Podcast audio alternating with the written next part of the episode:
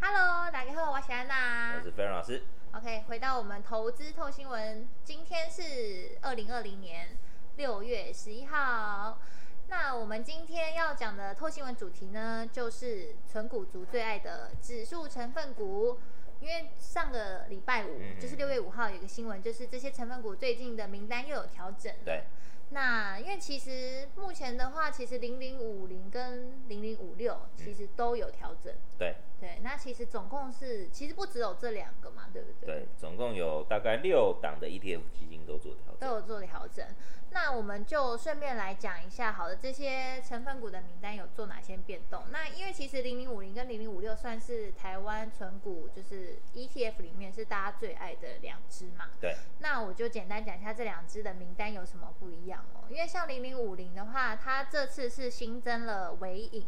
然后有剔除宝宝城，城对，宝城是应该要剔除了，对它降到中型一百里面去。 降到中型一百。OK，那零零五六的话是有新增翼龙，对，这次增加很多。对，中鼎、建鼎，还有福茂跟金城银。嗯那有剔除的话是国巨、台化、大成钢、南亚科跟台盛科。对，对，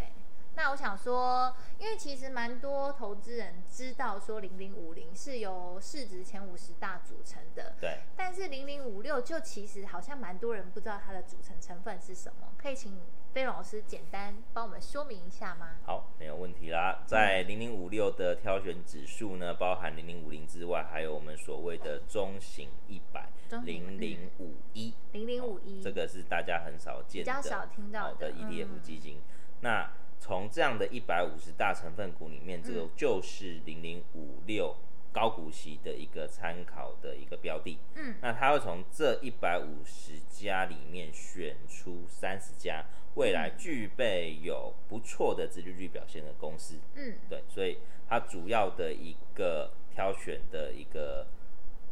名单哦，就会在这里。不过呢，零零五六它主要还是由基金经理人他可能对于未来一年的配息看法去做一个调整哦，对，所以它会比较有人为意识上的控管。如果这个基金经理人他可能不特爱某一些族群，例如他可能觉得这个族群的获利很不稳定啊，嗯或者是他只是今年处分了资产，所以造成了他的股利还不错嗯。的状况之下，他可能就不会去挑选这样类型的一个股票。所以其实像零零五零很简单，就是看市值。可对是零零五六它因为还会中间会有一个基金经理人去做筛选，嗯所以它可能比较偏向没有这么的客观，是对吧？还是没错会有一点主观意识在里面。嗯嗯嗯 OK，好，那因为像零零五六它是一年其实有调整两次嘛，一次是就是这次六月，对，然后再来是十二十二月。月。那他们都是在就是六月跟十二月的第一个星期五去做公告。对，OK。那我想问说，因为像它公告到真正调整结束，嗯，还会有一段时间嘛？没错。那通常这个时间会维持多久？呃，过往的一个状况是这样子嗯哦，过往是在每年的六月跟十二月的第一个礼拜五对去做一个筛选，那在第三个礼拜五去做生效，嗯，次日开始执行。哦，那过往执行是三天，对，哦，但是这次的基金规模从过往的大概两百多亿、三百亿，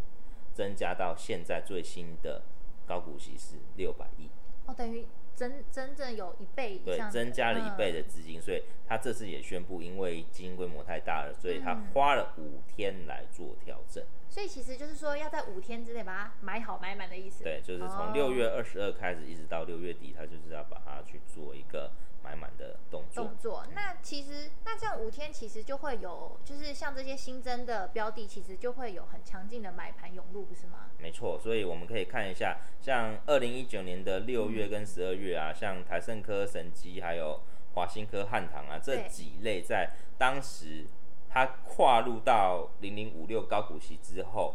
其实都有一波很强势的一个报酬率。好，我们现在就来看一下 K 线图哦。好，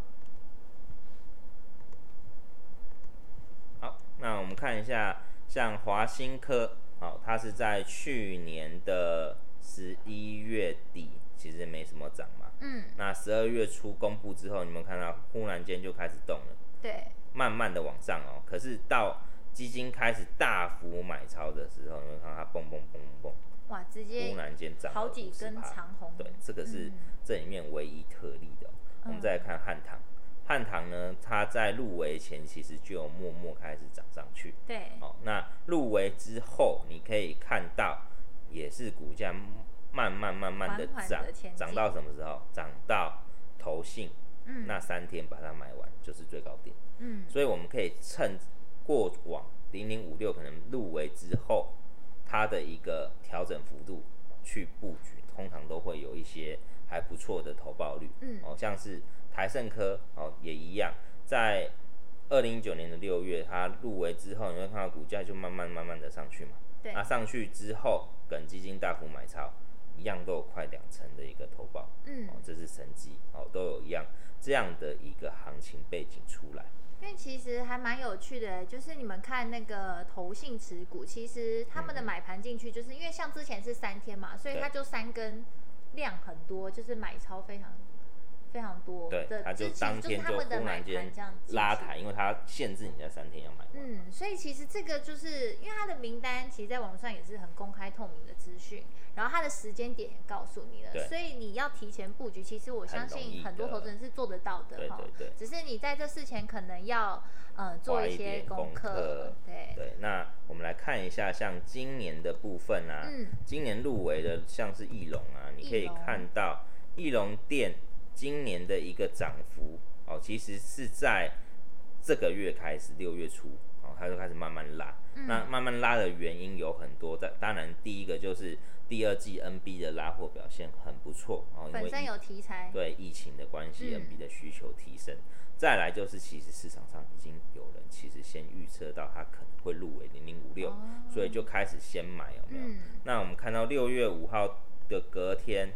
有没有就跟我们刚刚看的过去的 K 线图一样，一对，入围之后股价还是继续往上直涨。接往上涨，嗯，那甚至像是见顶，哦对，见顶也在我们这。次的名单里也一样哦面，对哦，入围之后也慢慢的往上涨，虽然涨幅还不多，可是我觉得后面应该还是有行情、哦。嗯，那福茂，我们看福茂，哦，也是很漂亮哦，，往上嗯，咻咻咻的就上去了。对，那这里面最意外的应该就是人为操控的股票，例如哦，像是金城银。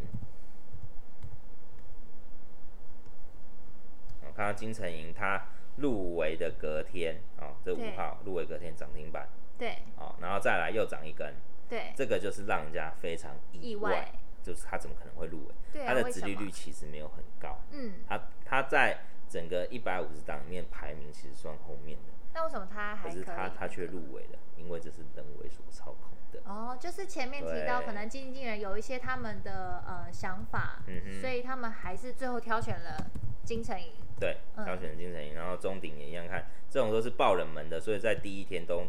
涨停，对，哦然后之后就很。还是有一点点拉回这样子。那我觉得选这种零零五六入围的啊、还是要选未来有题材的，会比较嗯安全一点哦。 OK，所以其实就是两个重点，嗯第一个你当然要有呃高的殖利率，没错，但是第二点加分的条件就是你要有题材，对，因有为题像材有是未来的成长性。嗯，才会有更好的股价的表现嘛。因为像翼龙，其实很明显它的股价表现就还不很错强，对， OK，那因为最后我想问一下老师，因为其实台湾的一些纯股族，他们很喜欢把台湾指数 ETF 当做他们的纯股标没的。错。那我想说，老师在这个部分有没有一些建议可以给我们的投资大众？好，应该这样讲哦，ETF 存股绝对是一个无脑的投资、哦嗯因为它不用去花选股的功夫，不用花任何时间，只要你买这这个一个组合型的基金，指数有动，它就会跟着动。那当然，这样的说法在以前来看都是非常成功，因为指数就是从零八年的最低点涨到现在的万点嘛。对，一大段，对，所以这一段时间你里面呢，你赚了利那个股利之外，你也赚到这一波段的一个行情。嗯，可是现在来看，指数在一万多点，未来要再涨到两万点，可能才会有这样的一个大波段的一个行情。所以你要去思考有没有可能。哦，因为简单来说，其实现在万点算是相对于比高较点高，所以对其实现在这个呃时机点进去，稍微风险可能会有对这个风险，可能就你不能拿历史的数据来衡量，说你只要每年稳定月月买啊、季买啊这样嗯嗯的方式就会赚钱，这对不一定了。对哦，那再来的部分就是。像这一波啊，为什么零零五六的一个基金市值会从三百亿跳到六百亿？嗯其实就是很多人在倡导说，当行情不好的时候，至少买一点比利息还好的高股息对来保护自己。对所以像这样的一个殖利率行情，就带动了这些资金进来到这样的 E 哦 ETF 所以其实会不会跟今年三月的这个行股情灾有有关系？嗯对，一定是有关系的。好，那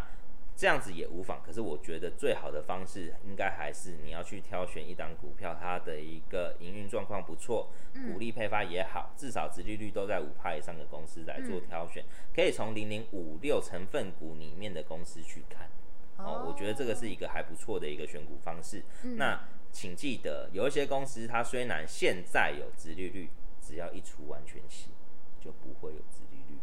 哦，嗯所以其实那个应该说那个时间点，对，它只要一也是有过了关殖系利的率保护期，其实嗯嗯后面嗯如果营运真的不好，它就会走下坡走。下坡。对 o k 所以其实呃，这个想要做零零五六的朋友，我就是变成说，你们时时间点要抓的好。对，没再来错是，其实因为一档里面就有三十只嘛，那对三十只里面有一定会有一些绩优生没，错他们本身的基本面就不错，然后再加上未来有成长性，对，我们可以从这些去挑选。嗯，就可以去单一个股的投资也是有可能对的。，因为其实里面还是有一些很稳定的股票。嗯对，OK，那总之投资呢，还是要回到有除了有纪律的操作之外，